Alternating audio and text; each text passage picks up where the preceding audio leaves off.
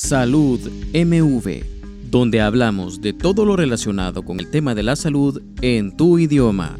Presentado por el doctor Carlos José Gómez.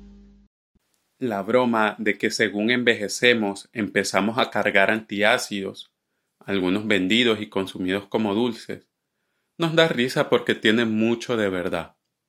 Quizás sea porque en la medida que aumentan nuestros años, también lo hace el daño en el revestimiento de nuestro estómago.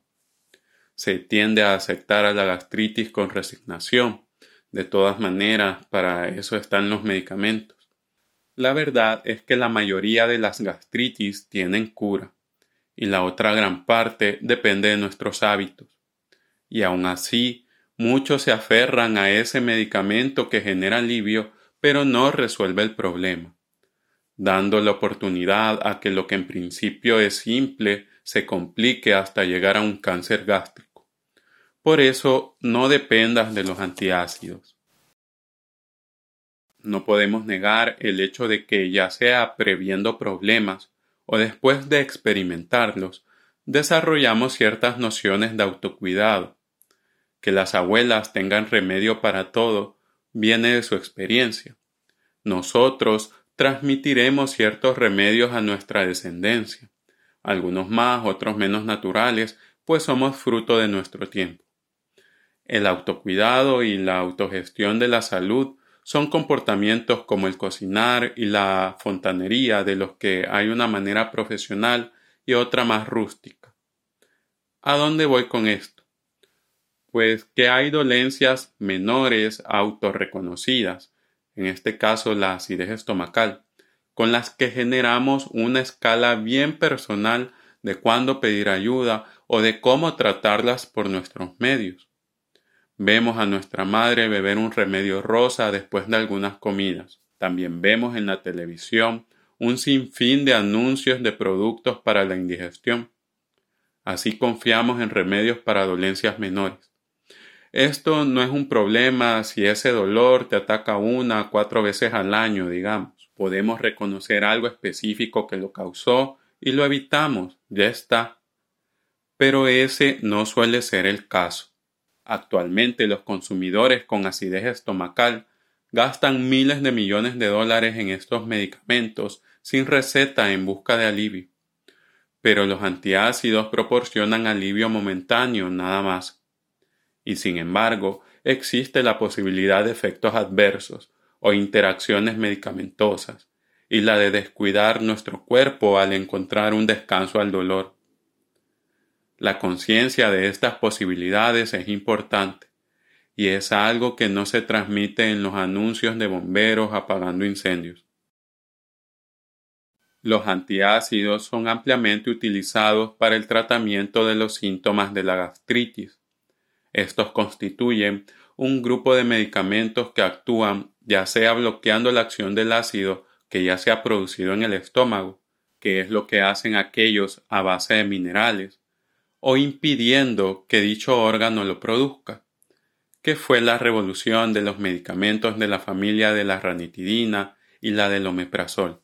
Los antiácidos te pueden ocasionar problemas a través de dos mecanismos por el enmascaramiento de los síntomas de una enfermedad que puede estar avanzando sin que hagas algo para intervenir, o por un efecto secundario del medicamento en el organismo.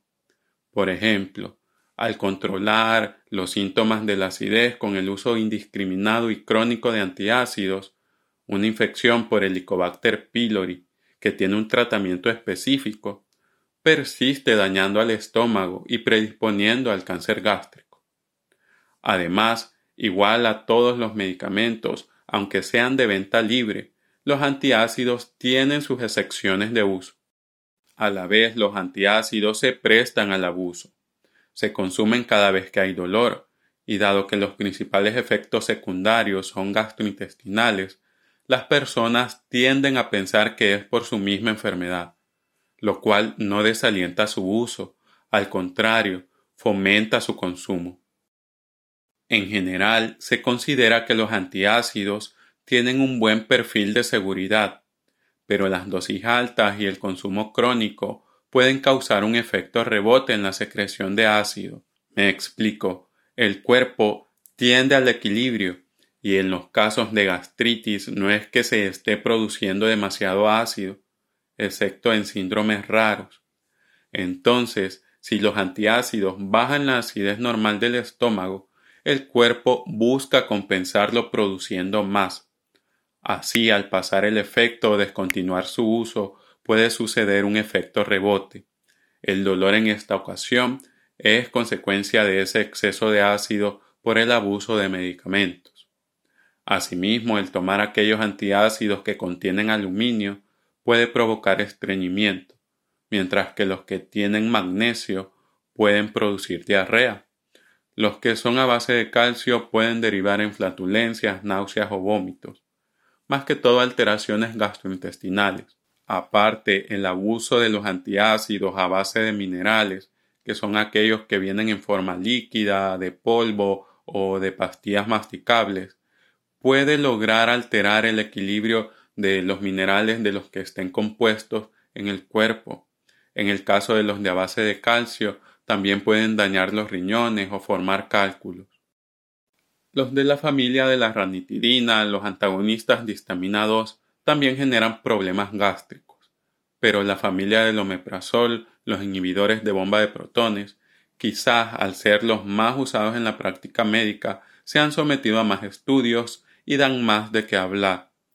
Entendamos que el tratamiento con inhibidores de bomba debe ser por una duración limitada, generalmente mientras se resuelve el problema de base y se recupera la barrera del estómago.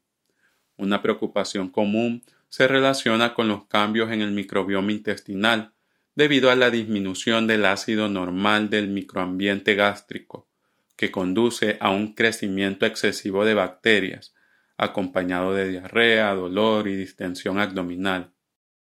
Además, los inhibidores de la bomba de protones interfieren con los mecanismos de absorción de la vitamina B12. También se han asociado con la absorción deficiente de magnesio. Hay otros posibles efectos adversos sobre los que la evidencia no está clara, pero que se deben considerar. Por ejemplo, se ha reportado un aumento del riesgo de cáncer gástrico, pero se valora que los primeros síntomas de este cáncer pueden imitar afecciones como la gastritis, y que el uso de inhibidores de bomba evita que se haga un diagnóstico temprano, más de que estos causen cáncer. A la vez se han asociado con neumonía, enfermedad renal crónica, demencia, enfermedades autoinmunes, osteoporosis y fracturas, aunque la asociación sigue sin estar clara. Entonces, si bien el tratamiento de los síntomas de la acidez estomacal mejora la calidad de vida, no deberíamos perder el foco de abordar la causa de la gastritis. La infección por Helicobacter pylori es la causa más común de gastritis crónica. Para el 2019, la Helicobacter pylori estaba presente en más de 69% de la población en América Latina y del Caribe. Y si bien comparada con otras bacterias el tratamiento es más complejo, cuando se erradica causa mejoras en la gastritis y la reducción de la inflamación. Sin embargo, los daños en el revestimiento del estómago se resuelven lentamente y no siempre por completo. También existen otros microorganismos que pueden ser responsables de la gastritis, pero son más raros. La segunda gran causa de gastritis son diferentes sustancias irritantes. Esto incluye fármacos, en especial aquellos para el dolor, como la aspirina, el ibuprofeno, el naproxeno, todos los antiinflamatorios no esteroideos. De abuso común se suman el alcohol y el tabaco. También se incluyen sustancias propias del cuerpo. Hay quienes padecen de reflujo biliar hacia el estómago. En estos casos, la movilidad anormal del intestino, el retraso del vaciamiento gástrico, el comer en exceso, la distensión abdominal, náuseas o vómitos, pueden favorecer este tipo de reflujo que termina dañando el estómago. Existen otras causas de gastritis, pero son más raras. Está la gastritis autoinmune, donde el mismo cuerpo ataca las células del revestimiento gástrico. la gastritis por estrés, que a diferencia de la creencia popular en la literatura, se refiere al estrés físico que sufren las personas gravemente enfermas, siendo el estrés agudo causa de sangrado por úlceras gástricas en aproximadamente el 15% de los atendidos en las unidades de cuidados intensivos de los hospitales. A la vez, puede que tu dolor no sea gastritis, sino reflujo gastroesofágico o una intolerancia alimentaria. De aquí la necesidad de la consulta médica. Entendamos que la mayoría de los casos de gastritis son por cosas en las que podemos intervenir y no necesitan el uso de antiácidos de manera crónica. Tampoco debemos descuidarla y dejar que llegue a cáncer gástrico.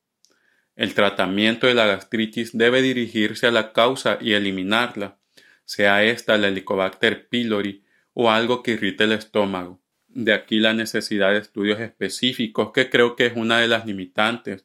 Se necesita hacer una endoscopía donde se recolecte información sobre por qué sientes ese malestar, que nos diga exactamente qué es lo que está pasando en tu estómago. Puedes decir que es gastritis y no serlo. Así se puede ver qué tanto es el daño que tienes y si necesitas algún otro tipo de tratamiento más específico. Otra limitación que he observado es que las personas piensan que los alimentos causan la gastritis, cuando en realidad, si bien estos te pueden dar dolor de estómago, aparte de la sal, no hay evidencia clara de que la ingesta de algunos alimentos sea causa directa de gastritis crónica. En la actualidad los médicos aconsejan a los pacientes que eviten ciertos alimentos, como el café o el picante, más que todo por su abuso y porque pueden agravar el dolor ya existente. A la vez, algunos estudios han demostrado los efectos protectores de las verduras y frutas frescas en estas condiciones, por lo cual motiva su consumo. Si te ha gustado esta información, sígueme para no perderte de mis publicaciones. Si quieres información más detallada, conocer mi fuente, te dejo el enlace en la descripción. Estoy feliz de poder contribuir a que la información en salud sea de libre acceso en Internet.